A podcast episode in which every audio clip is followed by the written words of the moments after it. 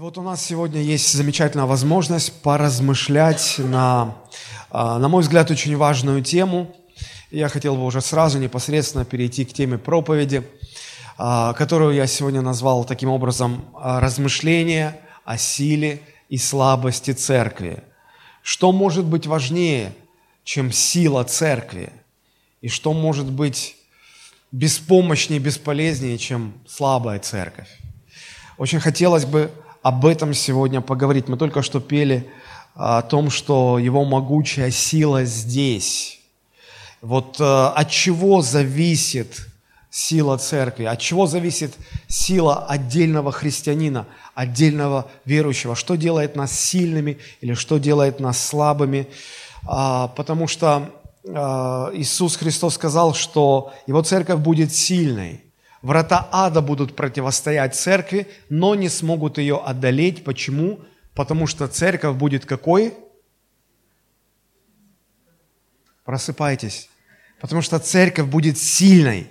Сильная церковь, ее не смогут одолеть. Если церковь будет слабой, то врата ада что сделают? Одолеют ее. Если христианин будет слабым, дьявол что сделает? Одолеет тебя. Если христианин будет сильным, то никакие силы тьмы не смогут противостоять нам. Поэтому вопрос силы или слабости – это не предмет досужих теоретических рассуждений а не порассуждать ли нам сегодня и на эту тему. Это жизненно важный вопрос. Это, актуальность этой темы чрезвычайно высока, и, и нам нужно разобраться в этом вопросе. Конечно, я не смогу коснуться всего, всех аспектов, но одна, и вот интересная мысль, один момент, я постараюсь его сегодня раскрыть, и, и, и показать, что у нас делает сильными или что у нас делает слабыми. Но прежде всего хочу сказать, что сегодня церковь Христову воспринимают немного не так, как а, представляет ее священное писание. Сегодня церковь воспринимают как место, где говорят о добре и любви. Вот э, такая церковь э, миру, такая церковь устраивает этот мир. И такую церковь мир готов принимать и, если хотите, терпеть. А, деятельность современной церкви принято ассоциировать с, с общественной работой, или по-другому можно сказать, социальной работой. И люди с этим соглашаются, потому что, ну, а действительно, а чем же еще церкви заниматься, как не тем, что делать добро, кормить бомжей, там, помогать бедным, заботиться о сирых и так далее, и так далее. А если в целом стратегически смотреть, то церковь воспринимается не иначе, как инструмент э, общественного влияния, инструмент, э, который помогает возвышать в обществе голос за социальную справедливость, за мир, за равенство, за лучшую жизнь. Вот с этих сторон, когда смотрят на церковь, все нормально, все хорошо. Но как только церковь начинает возвышать свой голос и говорить о грехе, о том, что Бог во Христе победил грех, уничтожил грех, что во Христе для человека существует свобода от греха, вот с этого момента мир перестает понимать церковь. И мир агрессивно начинает относиться к церкви. Но э, давайте попробуем э, посмотреть на Священное Писание, на все э, вот эти книги, из которых состоит канон Священного Писания, с высоты птичьего полета. Мы же увидим, что церковь существует только по одной причине. С самого начала Библия говорит о том, что люди согрешили, люди восстали против Бога. И человеческий грех определил дальнейшую судьбу всех людей. Это, это, это безрадостная жизнь на земле, и, что самое страшное, это вечные мучения в аду. И Бог предлагает людям решение проблемы, вот этой проблемы, проблемы человеческого греха. Предлагает решение в Иисусе Христе, в Его смерти и воскресении. И для того, чтобы люди могли воспользоваться этим решением, Бог создает что? Церковь. Потому что главная функция церкви в исторической перспективе всего человечества в том и заключается, чтобы решать проблему греха. Мы зачем пришли в церковь? Чтобы Господь простил наши грехи, чтобы дал свободу, чтобы нам уже не, не жить под влиянием, под воздействием греха, чтобы нам быть свободными, чтобы нам э, наслаждаться праведностью Христовой. Чтобы человек в, конечном итоге не оказался в месте вечного мучения, но был спасен и проводил вечность с Богом. Вот этого мир не понимает. Мы, как христиане, часто об этом забываем. Дух Святой не устает напоминать нам об этом, возвращая фокус нашего внимания именно к этому главному, именно вот к этой сути. А дьявол постоянно работает над тем, чтобы отвлекать и церковь, и мир вот от этой главной сути. Я еще раз повторю, что я считаю главной сутью, что Библия считает главной сутью церкви. А главная суть заключается в том, что церковь создана как инструмент для решения проблемы наших грехов, нашей греховности. Чтобы, еще раз повторюсь, люди не проводили вечность в аду, в мучениях, но э, разделили вечность э, с Богом, в общении с Богом. Я сказал, что дьявол отвлекает внимание и верующих, и мира от главного. И а, вот это отвлечение, этот а, сбитый фокус, а, он в конечном итоге и для тех, и для других, и для мира, и церкви, и для церкви, и для верующих самих рисует э, неверный образ церкви. Чем дьявол отвлекает верующих? А многими вещами. А, дьявола совершенно устраивает, если у нас будет религиозная оболочка, вид благочестия, внешние все формы, если сохранятся, он не против, его устраивает. Главное, чтобы внутреннего содержания не было. Продолжай ходить в церковь, продолжая там что-то делать. Главное, чтобы сердцем ты был далек от Бога. Пусть ты будешь христианином, пусть тебя все будут считать даже служителем Божьим. Главное, чтобы внутри ты был пустой. Понимаете?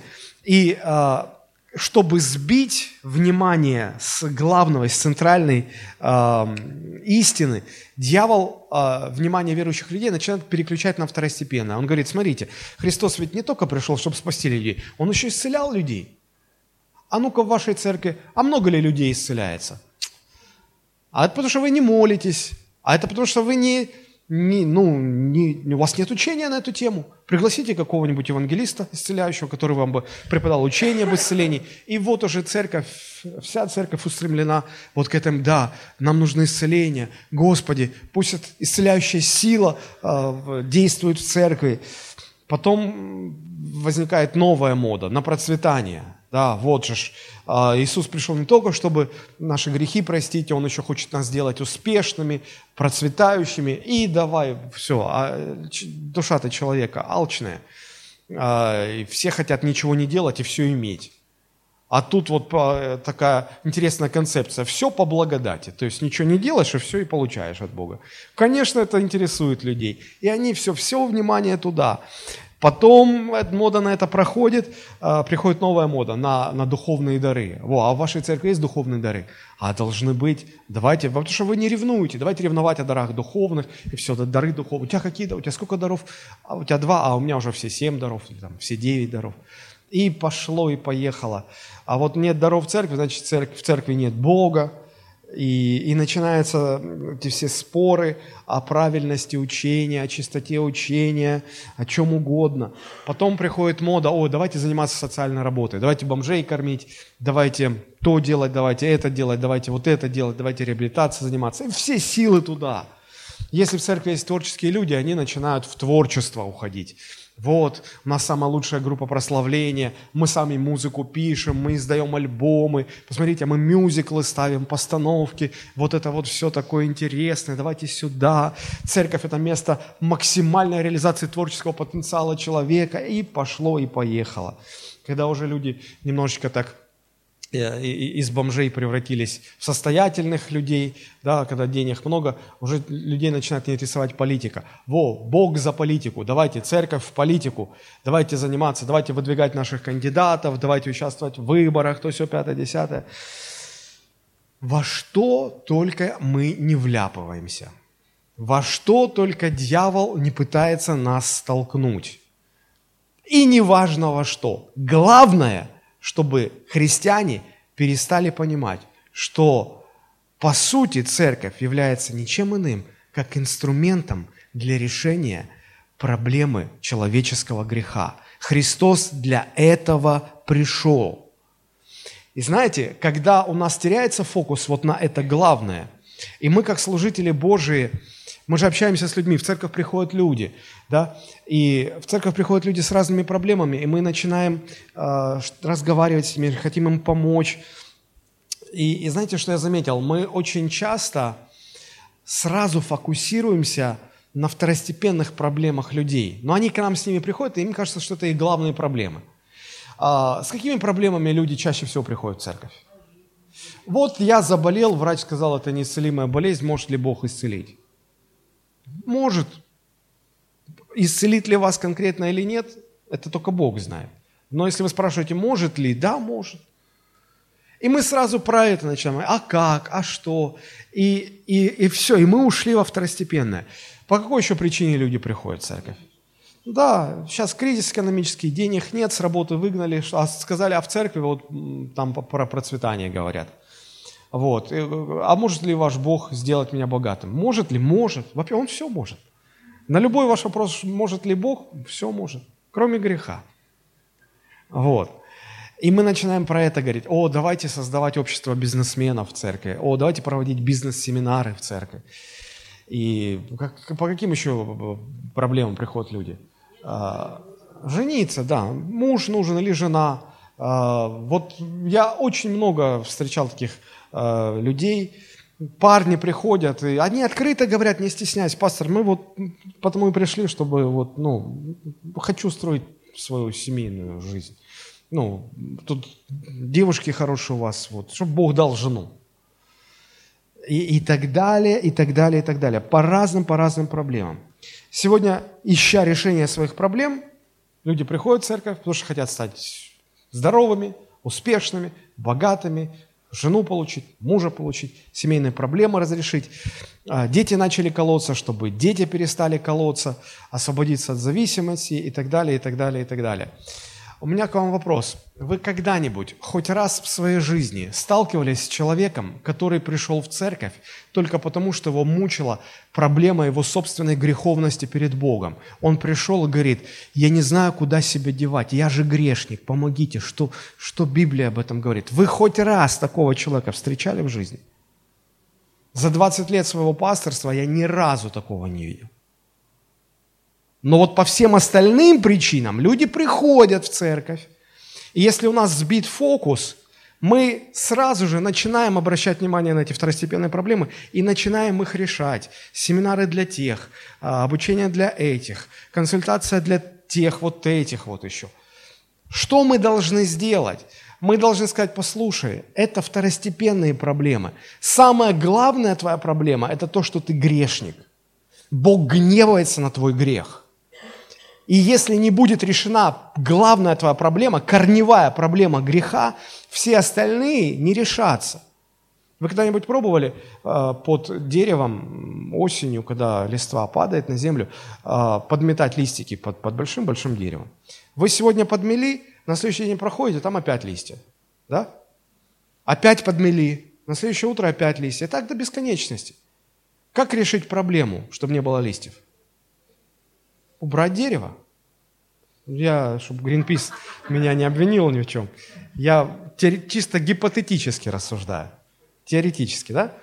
Вот точно так же корневая проблема людей, вот это дерево, это грех, это его греховность перед Богом. А все остальные проблемы, нет здоровья, нет ума, нет денег, нет жены, нет детей, в зависимости еще. Это вот эти листья. Понимаете, сколько листья не убирай – Пока корень остается, листья будут падать. Не в этой форме, так вот в этой. Не в эту дырку это все вылезет, так вот в эту. Понимаете? Поэтому и людям нужно говорить, пойми, твоя главная проблема – это то, что ты грешник перед Богом. Это нужно решать. Эту проблему Христос пришел, пришел разрешить. Он умер на кресте, воскрес из мертвых, вознесся на небо, чтобы избавить тебя от твоего греха. Я не раз был свидетелем а, многочисленных случаев, а просто схематично приведу, как оно бывает. Человек пришел со своими второстепенными проблемами. Ой, помолитесь, мне плохо, там болит, тут колет, там грыжа, там еще что-то. Ну, помолились за него, легче стало. Ой, да, как хорошо, какие тут люди, я буду ходить в вашу церковь, все, спасибо. Вот. А потом, через время, уже когда он приходит на домашнюю э, группу, общается, выясняется, что у него вот тут, тут, тут, вот, ну, куча грехов, он живет в грехе. И ему начинаешь нежно, аккуратно, деликатно говорить, что ну вот, вот это главное, вот это грех, ты живешь в грехе. Знаете, что происходит? Он начинает раздражаться, злиться. Вы что лезете в мою жизнь? Вы что себе позволяете? Обижается, хлопает дверью и уходит из церкви. Вот, вот так сегодня обстоят дела. Вот так сегодня э, практически в каждой церкви. Почему? Потому что дьявол сбил прицел. Мы занимаемся всем, чем угодно. Мы говорим обо всем, о чем угодно, кроме главного – Главная эта проблема. Мы грешны перед Богом. Гнев Божий изливается на наш грех. И Христос пришел, пришел для того, чтобы решить, разрешить эту проблему. Вот об этом в первую очередь нам надо говорить, об этом проповедовать, об этом говорить. Но, но дьявол этого больше всего и боится. Мир это не, не может принять. Дьявол убеждает сегодня христиан, вы что, не понимаете, что сегодня нет спроса в обществе на решение проблемы греха? Ну нет, этим никто не обеспокоен, это никого не волнует, нет спроса. Хотите большую растущую церковь? Переключайтесь на другие проблемы. Говорите, чтобы вот богатыми они стали, чтобы успешными, чтобы здоровыми. Вот на это спрос всегда есть. Вот, вот, вот этим вы привлечете людей. Вот давайте туда. И многие церкви ринулись в эту сторону. Это неправильно, друзья. Это обман. Это обман. Вот так избиваются с курса не только отдельные христиане, но и целые церкви. Вы спросите, а как дьявол а, отвлекает внимание, а, как дьявол отвлекает внимание мира от главной функции, от главной сути церкви? Да очень просто. Дьявол, а, тут еще легче, дьявол рисует искаженное представление о церкви. Дьявол навязывает представление, что церковь – это просто место, где говорят о любви о добре. Вот. Все, что, чем занимается церковь, творит добро в обществе. И какова роль церкви? Ну, возвышать голос за правду. Вот, вот об этом. Вот церковь за то, чтобы лучшая жизнь у нас была здесь на земле, а, но о том, что церковь главной своей целью ставит задачу или проблему решения а, человеческой греховности, вот об этом дьявол миру не говорит. И для того, чтобы проиллюстрировать вот то, о чем я сейчас говорю, я хочу показать вам очень короткий двухминутный ролик о том, как известные люди, популярные люди, они, не может, может быть, не самые лучшие, но они популярные сегодня, неизвестны их имена на слуху. Вот что они говорят о церкви. Послушайте. Они говорят о Христе. Послушайте. В эфире 100 вопросов взрослому. Сегодня у нас в гостях телеведущий Гарик Мартиросян. А, Гарик, следующий вопрос чуть правее. Синий микрофон. Здравствуйте, я Олег. Э, я знаю, вы крестили дочь. А как вы думаете, зачем вообще надо крестить людей? Я объясню. А, когда человеку говорят, что все, ты христианин с этого дня, да, тебя крестили, очень мало у кого это меняет что-то в жизни, потому что когда ты крестишься, тебе не до конца объясняют, а что это значит. Это в первую очередь. Это для меня то же самое, как подошли вот к тебе и сказали, вот тебе диплом нейрохирурга, с этого дня ты нейрохирург. Ты можешь взять этот диплом, но вряд ли станешь нейрохирургом, согласен? А, мне кажется, что а, эта традиция должна продолжаться в том виде, что когда человека крестят, э, справедливо очень, ему надо объяснить, что с ним произошло. Что такое крещение? Это превращение человека из того, кем он был при рождении, в совершенно новую форму человека, который э, должен жить согласно Новому Завету, который э, рассказал и поведал миру Иисус. Не все очень точно знают, что, так, что говорил Иисус в Новом Завете. Э, его слова преподают в разных формах и так далее. Лев Толстой, допустим, очень предлагает интересную вещь. Взять Новый Завет, Завет и синим карандашом подчеркнуть именно то, что говорит Иисус. Не то, что написали, куда он пошел, кому, на кого он посмотрел, э, куда он сел. А Новый Завет изобилует всякими передвижениями людей, с собраниями. А именно, что он говорил. Если э, все эти э, его изречения подчеркнуть синим карандашом, то особенно после крещения можно понять это. Самое главное, чтобы люди любили друг друга, очень уважали, вне зависимости от того, что они ожидают от этой любви. Иисус говорит очень простую и понятную вещь. Любите друг друга, и все будет хорошо. Действуйте так, э, зная, что все остальные тоже вас любят. Если все будут друг друга любить, то бед, болезней, проблем и так далее. Ты же согласен с этим? Да, конечно. Будет на порядке и порядке меньше. Спасибо да. большое. Вот. Ну вот смотрите. Давайте любить друг друга. Просто любить друг друга, делать друг другу добро. И тогда всем будет хорошо, бед и проблем будет на порядке меньше. Ну, согласен с этим? Согласен. А как, как, как с этим не согласиться? О Христе говорят, но не говорят о самом главном. О том, что Христос, Христос пришел для того, чтобы сломить власть греха в твоей жизни, чтобы грех не царствовал над тобой. Что самая главная твоя беда в жизни – это то, что ты, ты раб греха. И Христос пришел тебя освободить. Для этого Он умер на кресте, воскрес из мертвых, вознесся на небо и хочет сегодня прикоснуться к каждому грешнику, хочет спасти каждого грешника. Это главное. Но дьявол сегодня заинтересован в том, чтобы вот так в обществе о христианстве, о церкви говорили, ну, вот такими, в общем словами, о второстепенных вещах – они правильные, эти второстепенные вещи. Правильные. Надо любить друг друга. Надо делать добро. Действительно, всем тогда будет лучше. Но только они не говорят, знаете о чем? Они не говорят, что до тех пор, пока не будет решена главная проблема человека, пока он не будет освобожден от власти греха, никто не сможет так жить. Ну, ни у кого так не получится. Вот об этом они не говорят. И дьявол это устраивает церковь, христианство, мир, добро, любовь, давайте любить друг друга, давайте, давайте вот не изменять женам, давайте вот все эти нормы морали. Все. Христианство – это не нормы морали. Это есть, это, это второстепенно. Христианство это, – это нечто другое. Это нечто другое. Понимаете, о чем я говорю? Я хотел бы сегодня поразмышлять вместе с вами о том, что делает церковь сильной, что делает церковь слабой. Когда дьявол сбивает фокус нашего внимания с главного, тогда представление о церкви извращено. И это делает церковь слабой. Если мы противостоим этим попыткам дьявола сбить фокус нашего внимания с главного, тогда мы остаемся, знаете, как такой есть лозунг, главное, чтобы главное оставалось главным. Вот это делает церковь сильной.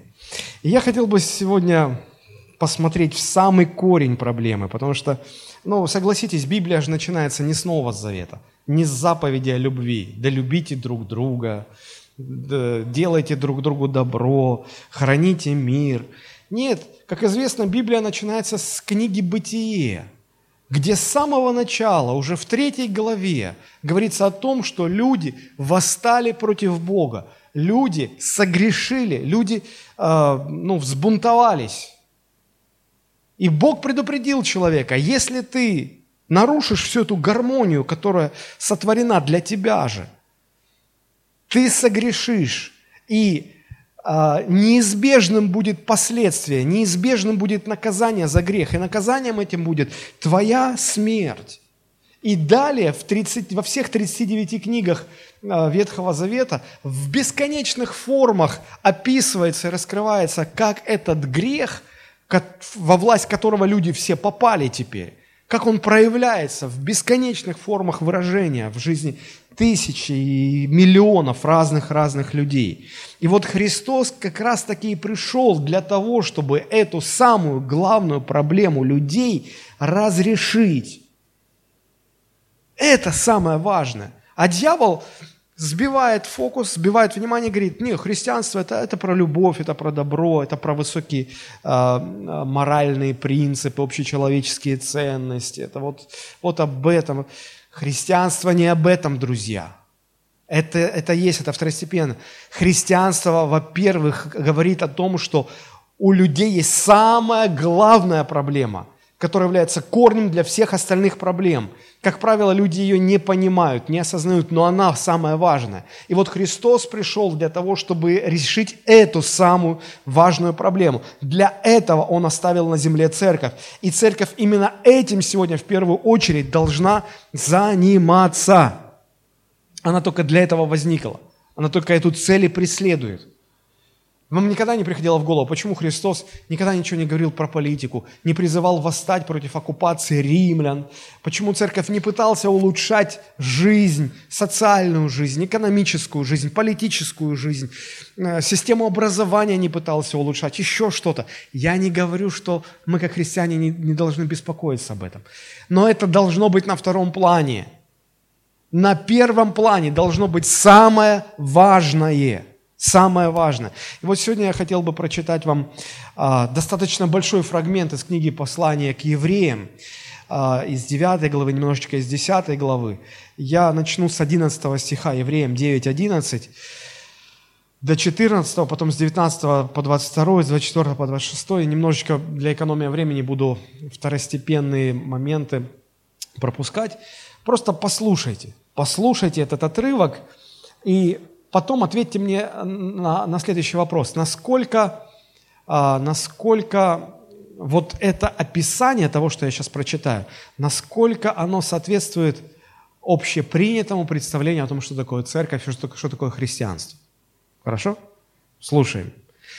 Но Христос, первосвященник будущих благ – придя с большую и совершеннейшую скинией, нерукотворенную, то есть не такового устроения, и не с кровью козлов и тельцов, но со своей кровью, однажды вошел во святилище и приобрел вечное искупление – Ибо если кровь тельцов и козлов и пепел телицы через окропление освещает оскверненных, дабы чисто было тело, то кольми паче кровь Христа, который Духом Святым принес себя непорочного Богу, очистит совесть нашу от мертвых дел для служения Богу живому и истинному.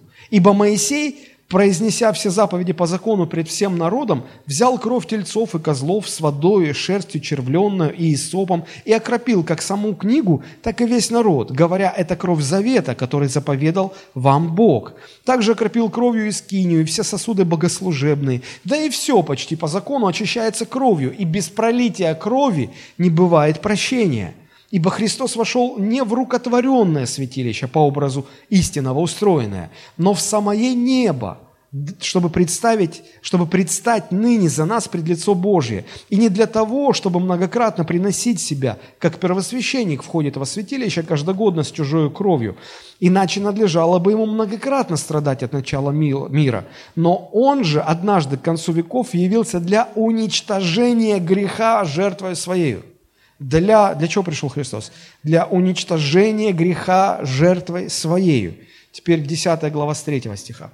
Но жертвами каждогодно напоминается о грехах, Ибо невозможно, чтобы кровь тельцов и козлов уничтожала грехи. Посему Христос, входя в мир, говорит, жертвы и приношения ты не восхотел, но тело уготовал мне. Все сожжения и жертвы за грех не угодны тебе. По сей-то воле освящены мы единократным принесением тела Иисуса Христа. И всякий священник ежедневно стоит в служении и многократно приносит одни и те же жертвы, которые никогда не могут истребить грехов. Он же, то есть Христос, принеся одну жертву за грехи, навсегда воссел одесную Бога, ожидая затем, доколе враги его будут положены в подножие ног его. Ибо он одним приношением навсегда сделал совершенными освящаемых. Итак, братья, имея дерзновение входить во святилище посредством крови Иисуса Христа путем новым и живым, который вновь открыл нам Он через завесу, то есть плоть свою, и имея великого священника над Домом Божьим, да приступаем с искренним сердцем, с полной верой, краплением, очистив сердца от прочной совести и омыв тело водою чистую, будем держаться исповедания упования неуклонно, ибо верен обещавший. Вот такой длинный текст, непростой текст непонятный текст. А теперь ответьте на вопрос, вяжется ли он с современным понятием о христианстве, о церкви? Вообще не вяжется. Такое чувство, что это текст из какого-то далекого, палеозийского прошлого, как-то каким-то образом непонятно попал в Библию и, и, и, и, вообще никак не вяжется. Сегодня христианство – это мир, добро, любовь, э, вот, человеческие ценности. А здесь вообще ничего подобного нет. Здесь про кровь, про жертвы, про уничтожение греха. Тут же через строчку. Кровь козлов и тельцов, э, пепел телицы – окропление сопом, жертва за грех, окропление освящаемых. Вам слух не режет? Даже христианам немного режет слух. Читаешь, не понимаешь, вообще о чем речь, о чем все это. А я вам скажу, что это такое. Вот если вы посмотри, посмотрите да вообще на все послание к евреям, но особенно вот эти вот места, которые я прочитал, это есть не что иное, как анализ того, что происходило в народе Божьем на протяжении многих-многих столетий во времена Ветхого Завета и противопоставление этому того, что сделал Христос в Новом Завете. Это серьезный анализ, серьезный анализ. Бог сотворил первых людей безгрешными. А, Бог предупредил, если согрешишь, не избежать наказания за грех. Ты должен умереть. Невозможно это изменить. Наказанием является смерть. Люди согрешили. Люди согрешили. И что произошло? То, как Бог сказал. То, как Бог сказал. И вот для того, чтобы люди осознали, что, ну, знаете, как говорят, что самое важное в пенитарной системе? Э, э, ну вот в, э, в СИН, Федеральная система исполнения наказаний, да? А вот что самое важное? Неотвратимость наказания, неизбежность, когда ты не можешь избежать. Да? Но мы же люди, мы когда думаем о Боге, о том, что Он владыка Вселенной, как мы его представляем себе? Мы пытаемся представить себе ну, наивысшую власть.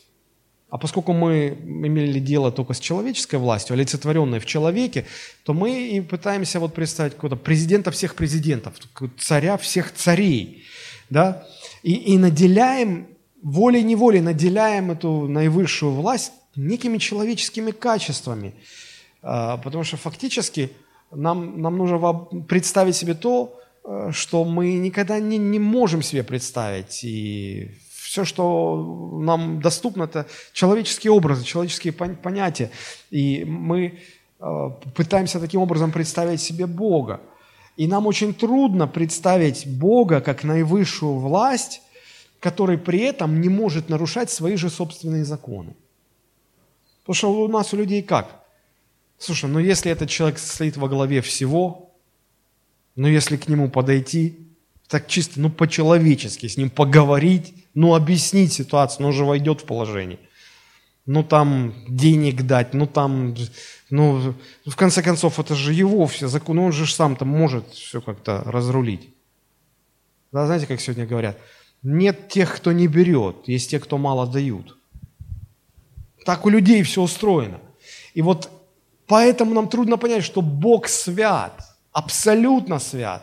Если Он Э, создал законы, то Он их сам и соблюдает. Он не может нарушить свои законы, Он их не может отменить. Вот чтобы донести до сознания людей, что Бог дал, э, вот установил законы, и если человек нарушил этот закон, то Бог не может, как верховный владыка, сказать, ну ладно, ну давайте мы задним числом поменяем закон, там, чтобы, чтобы не было этой проблемы. Не может, тогда он перестанет быть святым. И вот чтобы до людей дошло а, понимания неотвратимости наказания за свой грех, Бог дает своему народу систему ветхозаветных жертвоприношений. Она практиковалась почти 2000 лет. И вот очень интересно, в, во главе этой системы или центральной фигурой в этой системе жертвоприношений является фигура первосвященника, о чем мы прочитали. Да? И э, ветхозаветный первосвященник сравнивается с Иисусом Христом, который назван э, совершенным первосвященником. Здесь показывается разница, э, контраст, противопоставление, превосходство Христа как первосвященника над э, тем первосвященником Ветхого Завета. И посмотрите, а, еще раз прочитаю, это Евреям 9.11. «Но Христос, первосвященник будущих благ, в той системе был первосвященник, и здесь первосвященник. Но он, он совершенный здесь. Придя с большей и совершеннейшей скинии, нерукотворной, то есть не такого устроения, как на земле, и не с кровью козлов и тельцов, не с кровью жертвенных животных, но со своей кровью однажды вошел во святилище и приобрел вечное искупление. То есть после того, как люди согрешили, Бог сказал, возмездие за грех – смерть. И Бог какое-то время позволил людям жить так, как им хочется. Но люди очень быстро развратились настолько, что уже ну, ну, человечество истребило бы само себя. Невозможно было это терпеть, и Бог посылает потоп на землю, и э, в результате потопа уничтожается все это развращенное население, и остается только один Ной со своим семейством, э, праведный человек, от которого Бог дальше э, произвел весь род человеческий. И э, вскоре после этого Бог находит одного человека, Авраама, с которым заключает завет. Это вот то, что мы знаем как Ветхий Завет. Вот. И по этому завету э, Бог э, повелел э, израильтянам построить большую скинию, да, это большой такой шатер. Вот. И в этом шатре было особое место, которое называлось Святое Святых. И вот этот первосвященник раз в год – с кровью жертвенных животных имел право заходить в это святое святых, в непосредственное Божье присутствие. Бог хотел общаться с человеком, Бог протягивал руку людям, Бог хотел помочь людям в разрешении их главной проблемы, то, что они оказались все во власти греха. Э, и вот посмотрите, э, в 10 главе, нечто очень важное говорится о, о этой системе ветхозаветных жертвоприношений. Евреям 10 с 1 стиха. Закон, то есть ветхий, ветхозаветный закон, имея тень будущих благ, а не самый образ вещей, одними и теми же жертвами, каждый год постоянно приносимыми, никогда не может сделать совершенными приходящих с ними. Вопрос, может ли эта система ветхозаветных жертвоприношений решить проблему греха? Не может. А для чего тогда эта система создана?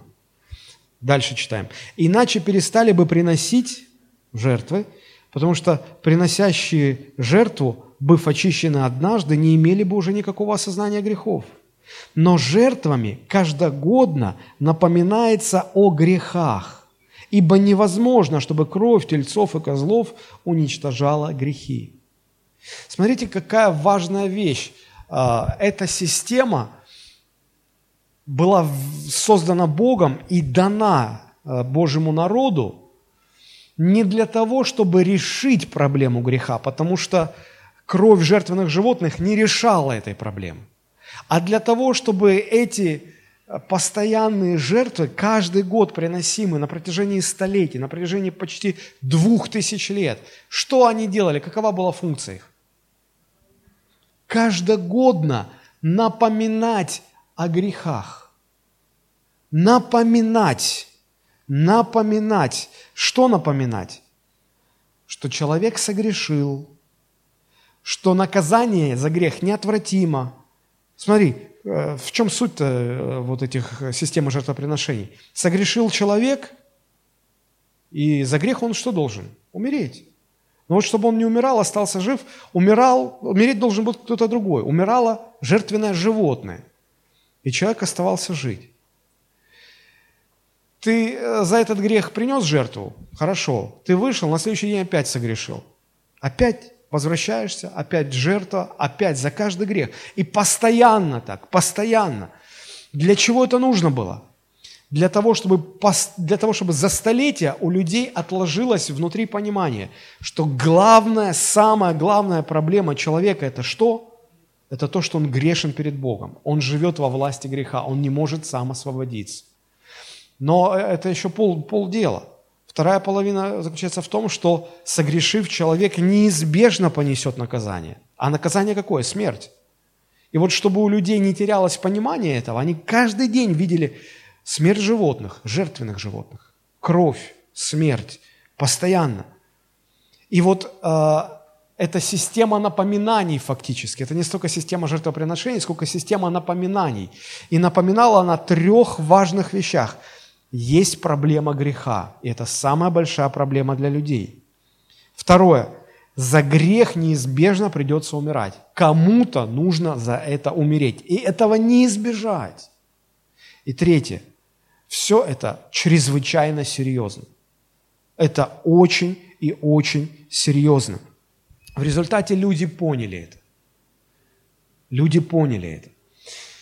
Но поняв это, поняв, что все серьезно, что нужно решение проблемы, а сами эти жертвы проблемы не решают, они только до поры до времени откладывают решение. Знаете, это как, это как решение проблемы греха в кредит. Когда ты приходишь в магазин, и тебе нужно купить, ну, ты хочешь купить машину, новую машину, и ты не можешь сразу все деньги внести, но ты хочешь сразу машину получить, да? Ты берешь кредит, и ты делаешь первый взнос. Незначительная сумма по сравнению с э, полной ценой. Ты чуть-чуть отдаешь, ты не все деньги дашь, ты чуть-чуть отдал. Но машина уже твоя. Так и здесь. Ты, ты, э, ну, ты не, не, не решил проблему греха полностью, ты как бы чуть-чуть что-то сделал в этом направлении, но ты уже прощен а дальше еще, а дальше еще. И в конце концов эта вся система указывала на то, что должен кто-то прийти. Потому что когда до людей доходило, ну понятно, это все серьезно, это, да, смерть, кровь, все это, и от этого никуда не деться. Но ведь, но ведь кровь жертвенных животных не избавляет от греха. А тогда зачем это все? И когда до людей это доходило, Бог через своих пророков указывал и говорил им, да, эти, кровь жертвенных животных лишь покрывает ваш грех до поры до времени.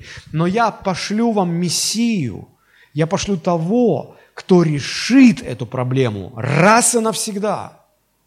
И Бог через пророков указывал на, на Христа. Этим Мессией стал Иисус Христос.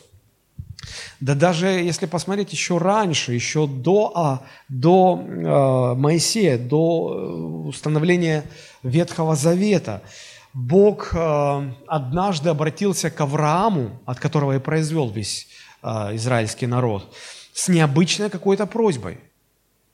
Помните? Он пришел к Аврааму и говорит, вот у тебя сын родился, ты его 25 лет ждал, ты в нем души не чаешь, ты его любишь.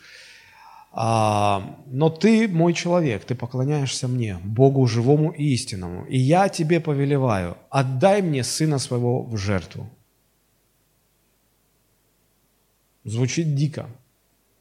Я, а, когда был молодым начинающим проповедником, я служил в церкви, в которой пастор этой церкви всем проповедникам запретил когда-либо говорить какие-либо проповеди на это место Писания.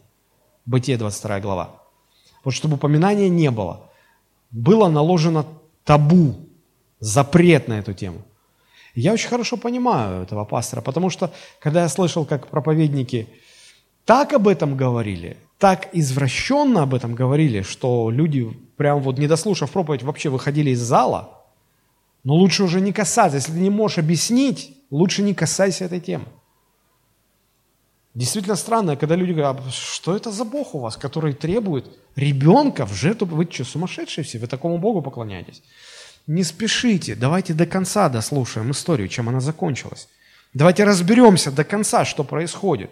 То, что Бог не вписывается в ваш маленький ограниченный ум, ну так потому и не вписывается, что Он Бог, Он Творец, а вы творение. Бог больше вас, поэтому не спешите, дослушайте до конца. Вот Бог говорит, отдай мне его в жертву. Авраам соглашается. А, и Бог сказал, иди на гору Мариа. Три дня пути было.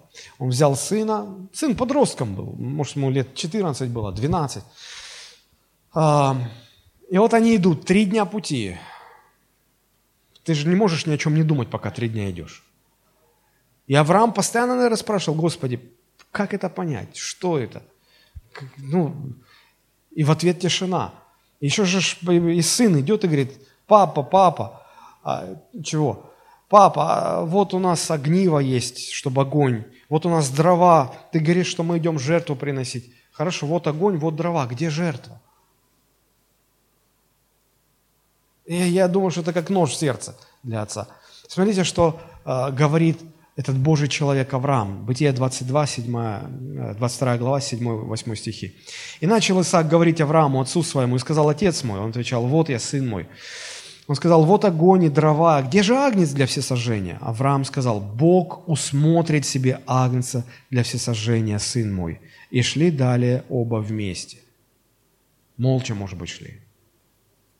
И в последний момент, когда уже Авраам занес нож, чтобы умертвить сына и принести его в жертву, Бог через ангела хватает руку Авраама, останавливает и говорит, смотрите, это 22 глава, 11 стих. «Но ангел Господний возвал к Аврааму с неба и сказал, Авраам, Авраам!» Он сказал, «Вот я». Ангел сказал, «Не поднимай руки твои на отрока и не делай над ним ничего. Вот теперь я знаю, что боишься ты Бога, и не пожалел сына твоего, единственного твоего для меня. И возвел Авраам очи свои и увидел, и вот позади овен, запутавшийся в чаще рогами своими. Авраам пошел, взял овна и принес его во всесожжение вместо сына своего. И нарек Авраам имя месту тому Иегова Ире, что значит Бог усмотрит. Потому и ныне говорится, на горе Иеговы усмотрится. Это событие произошло примерно за 2000 лет до рождения Христа. Еще до, до Моисея, до установления Ветхого Завета. А, еще до того, наверное, как а, был образован и построен город Иерусалим. Гора Мария. Это даже горы не в нашем понимании. В нашем понимании это скорее холмы. Это такие возвышенности были, ряд возвышенностей, на которых сегодня располагается э, старый город Иерусалим. И вот за две тысячи лет до рождения Христа на горе Мария произошел вот этот случай. Через две тысячи лет после этого случая, на том же самом месте, и евреи убеждены, что на той же самой горе, которая потом стала называться Голгофа, что по-арамейски означает череп. Я был в Иерусалиме, я был там у Голгофы. Раньше я думал, что ну, это гора, это холм. В нашем понимании это холм. У подножия этого холма там сейчас остановка общественного транспорта.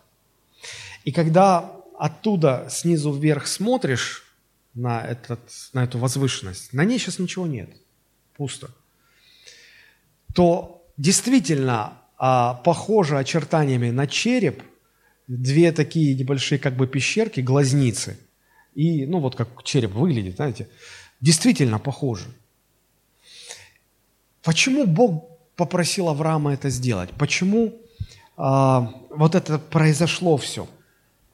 Я думаю, что Бог хотел через вот этого одного человека, человека показать всем последующим поколениям, что должен чувствовать, переживать отец, который отдает в жертву собственного сына.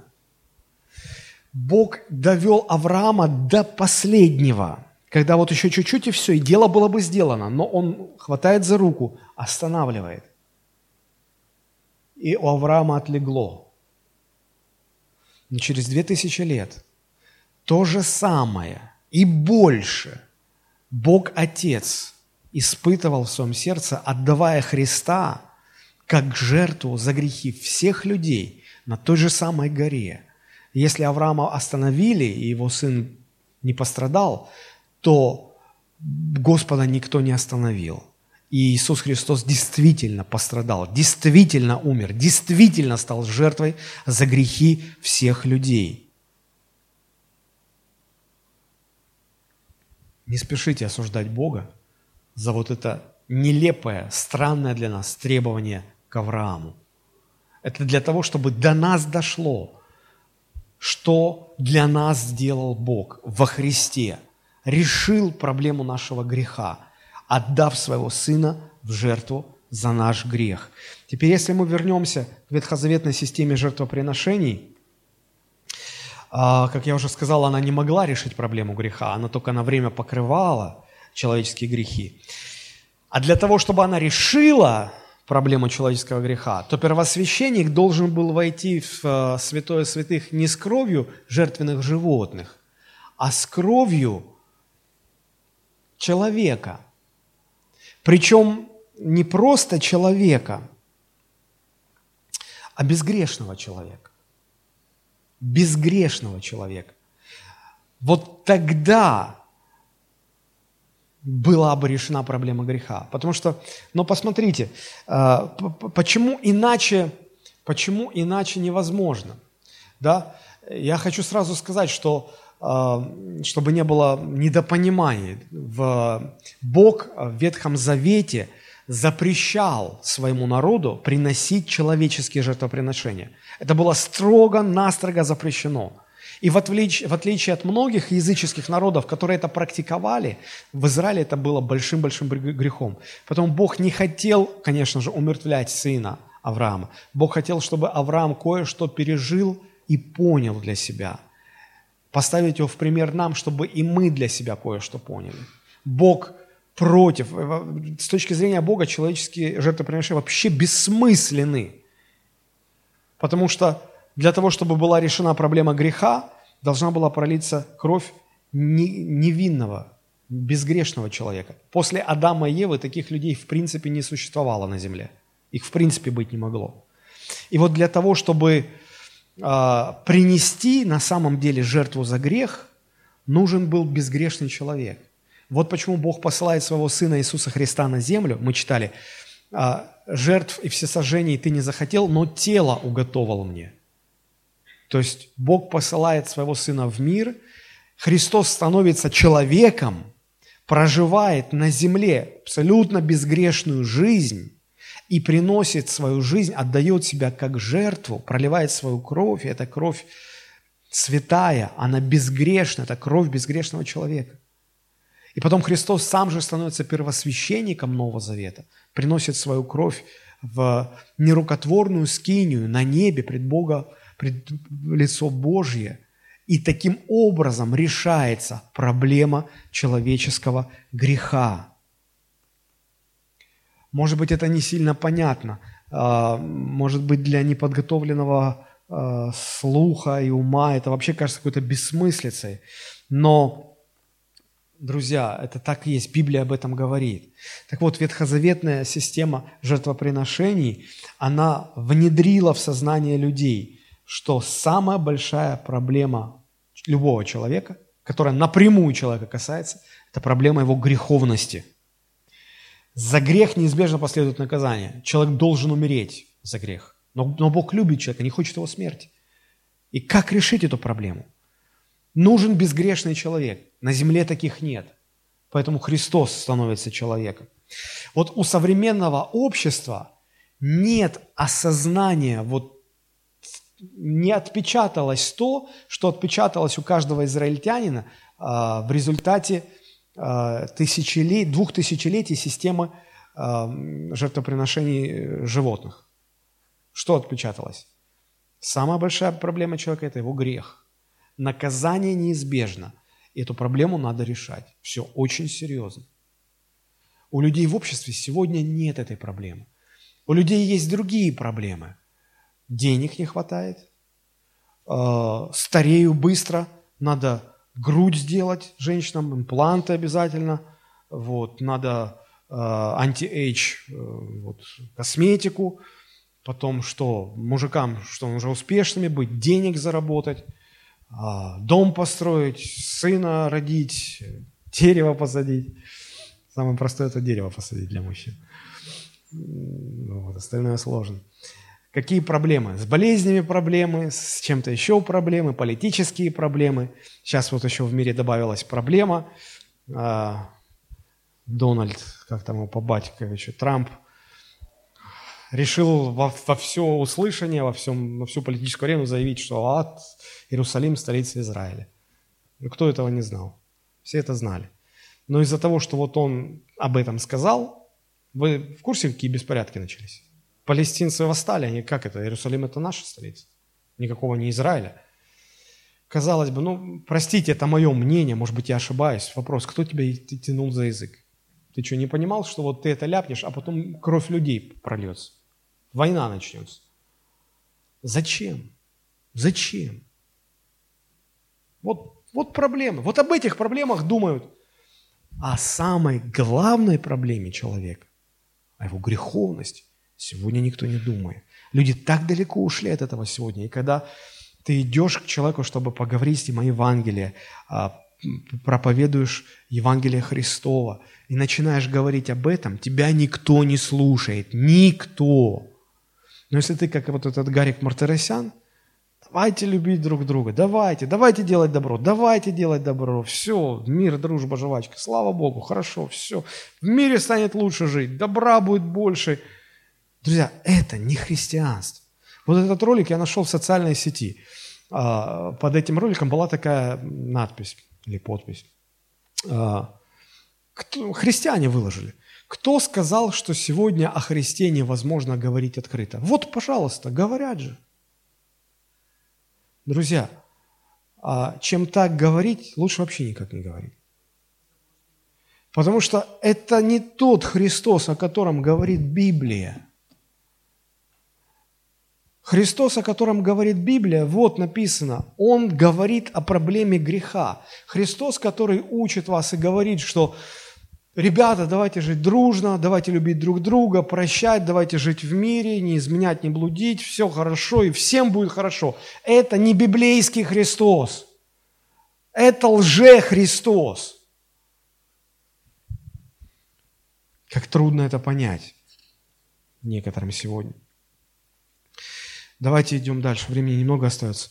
И вот, а, как я уже сказал, посмотрите, Евреям 7 глава, 26-27 стих. Таков и должен быть у нас первосвященник, святой, непричастный злу, непорочный, отделенный от грешников, превознесенный выше небес, который не имеет нужды ежедневно, как те первосвященники в Ветхом Завете, приносить жертву сперва за свои грехи, потому что они сами грешники, первосвященники, а потом за грехи народа, но Он совершил это однажды, принеся в жертву себя самого. Христос стал одновременно и первосвященником, и жертвой, кровь которой Он принес перед лицо Бога. Нужен был безгрешный первосвященник, нужна была безгрешная жертва. И этой жертвой стал Иисус Христос. И написано, что этим Он навсегда решил проблему греха, навсегда освободил людей от власти греха. И дальше, если мы читаем в 9 главе уже, 11-14 стих мы прочитали, ну 22 стих, говоря о том, что Он принес свою кровь, чтобы заплатить за нашу греховность, а, автор послания к евреям дальше говорит, да и все, это 22 стих, да и все почти по закону очищается кровью, и без пролития крови не бывает прощения. Это тоже для нас дикостью кажется. Что за никакой цивилизации, что за дикарство такое? Кровавое христианство, какой-то пережиток прошлого, без пролития крови, прощения. Как не бывает прощения? Я подошел, попросил прощения, меня простили. Вот оно прощение. Что значит? Не укладывается это в голове. Почему? Потому что сегодня все извращено. Вообще сам грех, само понятие греха а, извращено. Сегодня, что не новый день, то с нового какого-то понятия, которое раньше считалось грехом, ярлык греха снимается. Говорят, это не грех, и это не грех. И вот это раньше считалось, сейчас не грех. Гомосексуализм раньше, 200 лет назад, был смертный грех, почти во всех странах карался, по закону карался. Уголовное дело было. Сегодня говорят, нет, это не грех, просто человек так самовыражается. Сегодня уже говорят, что ну, прелюбодеяние, да какое это, это не грех, они же, они же по согласию. Никто никого не носит, они по согласию, у них чувства, они любят друг друга. Хорошо, хорошо. Чего вы к ним пристали? Отстаньте, они так себя самовыражают. Сегодня с гражданского брата, брака снимается ярлык греха. И говорят, нет, гражданский брак – это не грех. Подумаешь, они не расписались в ЗАГСе. Что этот штамп что-то значит? Главное, они же любят друг друга. У них любовь есть. Согласие, мир, любовь, все. Что, важнее, любовь или этот штамп ЗАГСа? Бумажка, бюрократия. Фу. Я всегда говорю, если это не важно, что же вы его не ставите? Вы его потому и не ставите, что это важно. Что вы понимаете, что совершенно другой уровень ответственности. Вот поэтому вы его и не ставите. Кого вы обманываете? Снимается все, это не грех, это не грех. А, ты живешь, у тебя есть а, жена, тебе понравилась другая женщина, и ты уже с ней на стороне а, шуры-муры крутишь и оправдываешь себя там, да, ну, у нас же любовь, в какой-то веке Бог любовь дал, освежил. Вот. Или женщина, помните, как Толстой в Анне Карениной, вот. Скучно ей было со своим мужем, а тут Вронский появляется, такой красивый, такой вот весь харизматичный такой. Все, сразу краски, мир красками расцвел, сразу все, все. Ну, правда, Толстой потом молодец, он показывает, что, к чему все это приводит. К каким трагическим концам. Вот, и, ну, что хочу сказать, люди, ну, перестали понимать, что такое грех, перестали понимать, что для того, чтобы вам избавиться от власти греха, должна быть пролита кровь. Это тут не, это не вопрос вежливости кому должен всех прощаю. Как в мире сегодня говорят. Нет, здесь неизбежно наказание, здесь должен кто-то пострадать за это. Вот почему все остальные религии не решают проблему греха. Любые религии, ислам, буддизм, кришнаитство, что-то еще, все, а эти, эти, эти все религии, я согласен, они могут сделать вас лучше. Они могут вам дать мир в сердце. Они могут что-то изменить в вашей жизни. Они могут повысить планку ваших моральных стандартов и ценностей. Они могут вас обогатить чем-то. Они много чего полезного могут дать вам. Единственное, чего они не могут, решить проблему вашего греха. Потому что проблема греха решается только одним образом. Ты согрешил, ты должен умереть. Чтобы э, Бог удовлетворил свой гнев, нужно, чтобы кто-то спас тебя. Нужна безгрешная жизнь, которая будет отдана добровольно в жертву. То есть кто-то на себя возьмет то, ту смерть, которую ты должен заслужить, ты заслужил, ты должен понести. И вот только Христос решает эту проблему. Никто больше, только Христос. Он умер за наш грех. Он, он решил эту проблему. Вот почему я говорю, я не против других религий. Они как религии, может быть, даже, может быть, они даже лучше христианской религии в какой-то мере. Вот а, я не знаю, вот на мой взгляд, ислам в плане моральных э, стандартов, он, он выше христианства. Потому что сегодня в христианстве христианка сблудит там или с, э, изменит мужу, и ничего не будет за это. А в исламе попробуй это сделать. Все, секир башка. Или э, там не воруют. Если ты украл что-то, тебе руку отрубают. Все, и там, и там никто не ворует, там не изменяют стараются, то есть, э, ну, моральные нормы, они выше. Но власть греха не сломлена. Проблема греха не разрешена. И вот в этом и суть христианства, в том, что Христос не в морали, не в этике, не в, не в ценностях человеческих, но в том, что произошло на кресте. Христос пролил свою святую кровь, чтобы избавить нас от нашего греха. Почему? Потому что без пролития крови не бывает прощения. Вот в чем суть христианства. Возможно, вы читаете Новый Завет и, и, и, и ловитесь на той же мысли, на которой поймал я себя много лет назад, когда 17-летним мальчиком интересовался э, Библией, интересовался христианством. И я, мне пастор, который мне проповедовал о Христе, он подарил мне Библию, я стал ее читать, и я начал, как всегда, мне сказали, начни с Нового Завета. Угу. У меня фамилия Рогозин, у меня рожки были свои. Я, да, вы, наверное, что-то скрываете. Я начну сначала читать, с «Бытие». Я еле осилил книгу «Бытие». Скучно, нудно, непонятно. Дошел до исхода. Началось кровь Агнца, левит, жертвы, священники, храмовые жертвы, числа одни. Боже мой, какой ужас! скучно, неинтересно, непонятно. Жертвы, священники, кровь, опять жертвы, опять священники, опять кровь, храмовые приношения, пепел телицы, кровь козлов и тельцов, окропление, соп, шкура животных. Думаю, боже мой, я думаю, уже я прозрел. Оказывается, священники это не эти вот в рясах. Нет, они, это не мясники настоящие, а храм это никакой не храм, это скотобойня какая-то, потому что тысячи животных каждый день священники убивали, разделывали, что-то сжигалось, что-то выбрасывалось, что-то шло на стол к тем же священникам или к тем, кто приносил жертву. И вот это все, они до качки должны были быть, у них всегда руки в крови. Вот он, Думаю, боже мой, я пастору задаю вопрос, говорю, я, вы меня не поймите неправильно, пожалуйста, я как бы, ну вот, ну что за кровавая религия? Вот что столько крови, что, что вот бойня какая-то. Я привык считать христианство, церковь, место добра, любви, мира, покоя. В храм зайдешь, там тихо, свечку поставил, в тишине помолился, там споют, там что-то такое. А тут вообще непонятно. Сегодня-то я понимаю ответ на, на свой же самый вопрос. Я понимаю, что Бог сделал все это сознательно, вот эта вся система ветхозаветных жертв, для того, чтобы люди очень ясно себе понимали, что грех – это не шутка. Вот тут льется кровь, вот убиваются животные. Почему их убивают? Чтобы ты остался жив. Чтобы ты остался жив.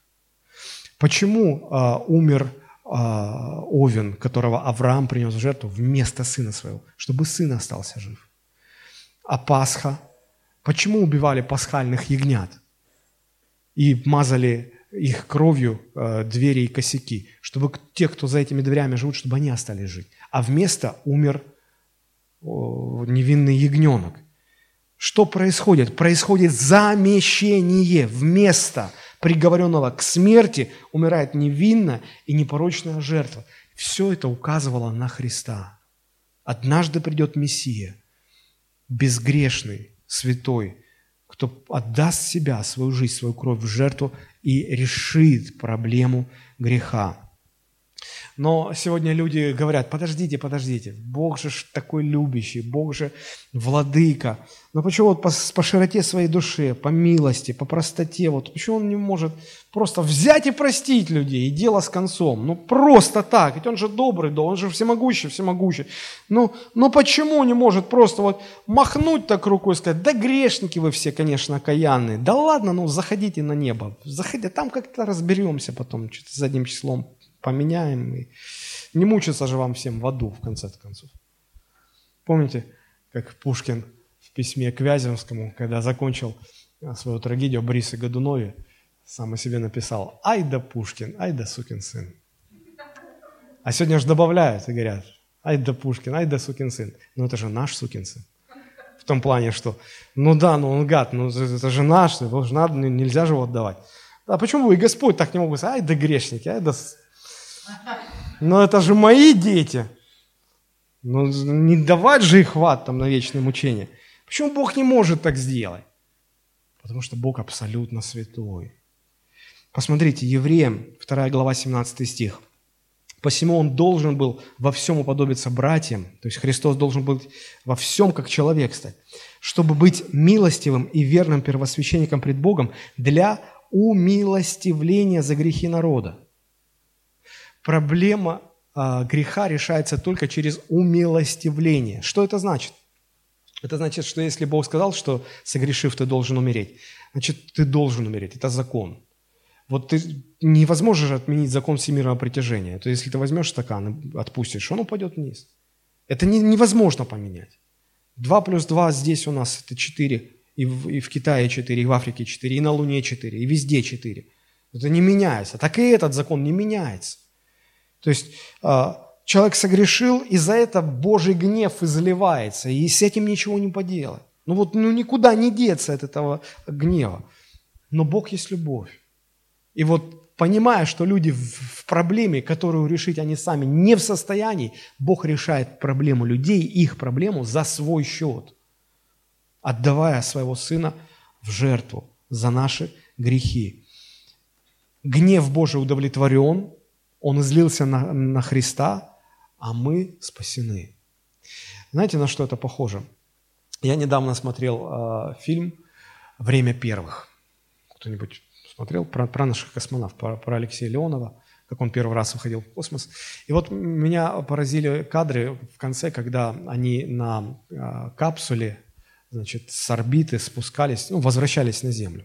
Да, и возвращались в капсуле, которая, она же вот входит в, э, из космоса, с орбиты спускается вниз э, под силой притяжения Земли и входит э, в плотные слои атмосферы. Они сначала разряженные, но все равно от трения капсула нагревается. И чем ниже опускается, тем плотнее атмосфера, тем сильнее нагревается. И вот уже это показывают. Капсула летит, она вся в огне, она как огненный шар, а внутри космонавт. И вот там бы все сгорело, как сгорают ступени э, ракетоносителей, которые запускают в космос, они же отделяются где-то и сгорают в верхних слоях атмосферы. Они не долетают, пепел долетает, может быть, только до, до Земли. Сгорают, потому что ну, невозможно противостоять от трения, да. Вот. И чтобы эта капсула не сгорела в огне, там специально такое покрытие, огнестойка, которое защищает. И знаете, когда вот летит эта капсула, там так эффектно показывают, летит эта капсула, вся в огне, кругом дым, огонь, и внутри там иллюминаторы, в иллюминаторе эти космонавты, вот Леонов там с напарником, живые, спасаются. И долетают до Земли, и живы, а их огонь не, не гасит. И знаете, у меня сразу ассоциация такая, но это же, это то, что сделал для нас Христос. Он и есть эта капсула. Мы в нем во Христе, ведь мы же все неизбежно, рано или поздно, сойдем с орбиты своей земной жизни, сойдем с этой орбиты и пойдем, понесемся в вечности пред лицо Божье. И чем больше мы будем к Богу приближаться, тем больше мы будем соприкасаться с, гне, с огнем Божьего гнева, который высвобождается на нас, на грешников. Мы, мы согрешили. Понимаете? И вот если я не буду во Христе, который как эта капсула меня защищает, и чем ближе, тем сильнее огонь. Но если я во Христе, я в этой капсуле, я в безопасности. Я во Христе. А если вы без Христа умерли, вас этот огонь поразит.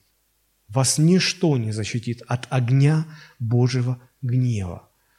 Что значит умилостивление? Христос взял на себя этот огонь. Божьего гнева. Как эта капсула взяла огонь на себя, защитила, так и Христос. Э, это важно, друзья, это важно. 1 Иоанна 4,10. «В том любовь, что не мы возлюбили Бога, но Он возлюбил нас и послал Сына Своего в умилостивление за грехи наши». Бог нас возлюбил, не мы Его. Он решил эту нашу проблему. Одна из самых больших сложностей для церкви, на мой взгляд, это то, что мы недостаточно осознаем, с одной стороны, тяжесть нашего греха, а с другой стороны, недостаточно осознаем глубину Божьей любви. И вот это недостаточное осознание делает, нашу, делает церковь, любую поместную церковь, слабой. Слабой. Можно много об этом говорить, у меня не остается времени. А, я лишь хочу сказать, что а, жертва Христа не просто, ну, она не помогает человеку решить проблему своего греха. Человек не может ее решить. Она полностью решает, окончательно решает. Мы не проповедуем вероятное спасение. Но может Бог тебя там где-то как ну может будешь спасен. Мы говорим об абсолютном, окончательном спасении. Ты точно спасен. Ты можешь иметь уверенность в этом спасении. Во Христе. Точно это может быть. В чем сила церкви? В чем слабость церкви? Что такое церковь? Церковь – это собрание искупленных людей. Церковь – это собрание людей, для которых Иисус Христос очень и очень дорог, потому что ну, он, он для нас так же незаменим, как капсула для этих космонавтов, если они хотят живыми вернуться на Землю. Так и для нас Христос незаменим, если мы хотим в вечность, э, вечности оказаться перед Богом. И вот сегодня, когда мы говорим о том, что церковь теряет свою силу, фокусируясь на второстепенном и забывая главное, мы имеем дело не с чем иным, как с потерей понимания важности жертвы Иисуса Христа. Мы обращаем внимание на все, на все, на все, на все, на все подряд. Но мы перестаем глубоко понимать и ценить жертву Иисуса Христа. Сегодняшняя церковь, слабость церкви напрямую связана с тем, что церковь все больше и больше фокусируется на людях и на людских достижениях. И все меньше и меньше на Христе и на Его достижениях ради нас – и последнее, что хочу сказать. Пожалуйста, постарайтесь услышать меня, понять меня, друзья. Сила нашего христианства прямо пропорционально нашему отношению к тому, что сделал Христос для нас. Чем глубже мы понимаем, чем больше мы дорожим Христом, тем сильнее наше христианство. Если мы поверхностны в своих убеждениях, если мы не дорожим жертвой Христа, мы будем слабыми и бессильными христианами. Вы скажете, а в чем это проявляется? Наши отношения. А, помните, мы недавно говорили о семи посланиях Христа к семи церквам в книге Откровения. Вот в Филадельфийской церкви а, Христос обращал свое послание, и в заключении обращения к Филадельфийской церкви там такие слова. «Держи, что имеешь, дабы кто не восхитил» венец. Держи, что имеешь. Что имел Исав? Первородство. Дорожил ли он им? Нет. Понимал ли он глубину этого явления? Нет. Что в результате произошло? Как в народе говорят, он его профукал. Он не, держ... он, он не дорожил, поэтому не держал, и другой восхитил. Понимаете? И вот если сегодня христиане не понимают, не дорожат жертвой Христа, не дорожат, они, простите меня за это слово, но профукивают все. Дьявол похищает силу, мы становимся бессильными. В чем выражается наше отношение к жертве Христа? Это видно из того, из многих обычных вещей. Пятница, молитвенное собрание. Кто приходит? Единицы приходят. Почему? Мы не дорожим этим. Ну давайте будем честными, откровенными. Мы, для нас это недорого. Мы ищем себе оправдание. Друзья, не подумайте, что вот мне обидно, что я прихожу, а вы не приходите, я из-за этой обиды вот это все говорю. Нет, мне обидно другое. Мне обидно то, что мы как церковь, мы не держим, что имеем. Мы как Исав, не понимаем, силу первородства. И потом мы ее лишаемся, мы становимся слабыми. Слаб... Мы как церковь становимся слабыми. Вот что меня расстраивает очень сильно. Как вы участвуете в служении церкви? Да я просто прихожу проповеди слушаю. Меня не волнует. Скажите спасибо, что прихожу. Как вы жертвуете? Это все говорит о том, как мы дорожим жертвой Христа. Хотите ли вы стать миссионером? Готовы ли вы свою жизнь положить для того, чтобы другим проповедовать Евангелие Христова? Я читал, как в средние века свободные люди добровольно, христиане, добровольно продавали себя в рабство в те народы, до которых никак нельзя было, которые миссионеров не принимали. И они добровольно соглашались стать рабами. На всю жизнь рабами, чтобы там среди рабов иметь возможность им свидетельствовать о Христе. Скажите, что заставляло людей так поступать? Наверное, то, что они дорожили жертвой Христа больше всего на свете. Это для них было наивысшей ценностью. Они не считались ни с чем. Сегодня нам, простите, попу трудно оторвать от дивана, чтобы прийти в церковь, прийти на молитву. Я сказал своей семье, мы каждое молитвенное собрание будем вместе, только если действительно физически ты не можешь прийти. Мы иначе слабые, мы слабые иначе, друзья, мы слабые, как церковь. Мы просто слабые. Вы можете сказать, да мне там неинтересно, скучно.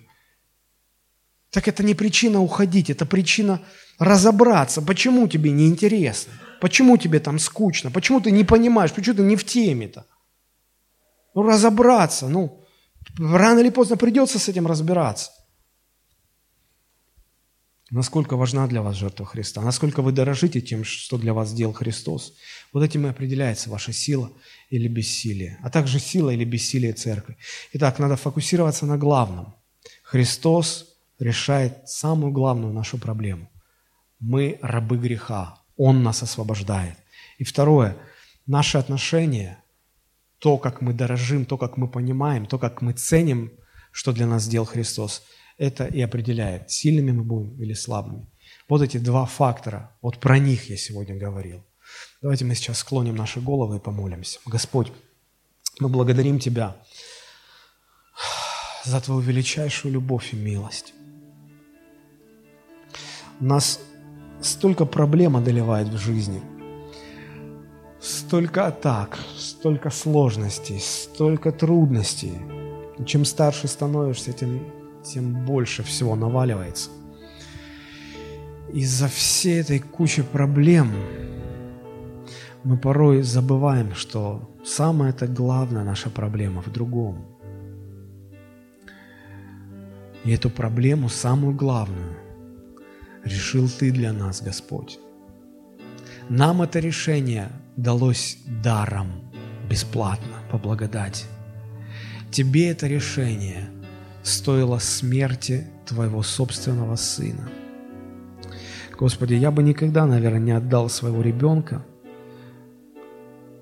на смерть только для того, чтобы кто-то остался жив. Я человек. Я лучше сам умру, чем, чем отдам ребенка на смерть, своего ребенка. Я никогда не смогу пережить, никогда не смогу пережить в своем сердце, что ты чувствовал, когда видел, как люди, твое творение, которых ты спасать пришел – как они издеваются, как они глумятся над твоим сыном, как они бесчестят его, как просто издеваются. И ты не вступался, ты ничего не делал. Ты тот, у которого вся сила, кто мог бы в пепел превратить этих гадов – ты ничего не делал. Ты их любил. Как же это нам непонятно. Потом твой сын висел на кресте, умирая, чтобы мы никогда не умерли. Казалось бы, тут самое время, самое место склониться в почтении, в благодарности за то, что ты спасаешь нас – а мы, люди, стояли и смеялись. Насмехались. Как ты все это выдержал? Что это за такая любовь у тебя, которую ты так любишь? Господи, помоги нам глубоко-глубоко понимать, сознавать ценность, глубину жертвы Твоего Сына Иисуса Христа. Помоги дорожить этим больше всего на свете. Помоги этим дорожить. Пожалуйста. Пусть никогда христианство для нас не превратится в такую поверхностность. Мир, любовь, добро, человеческие ценности.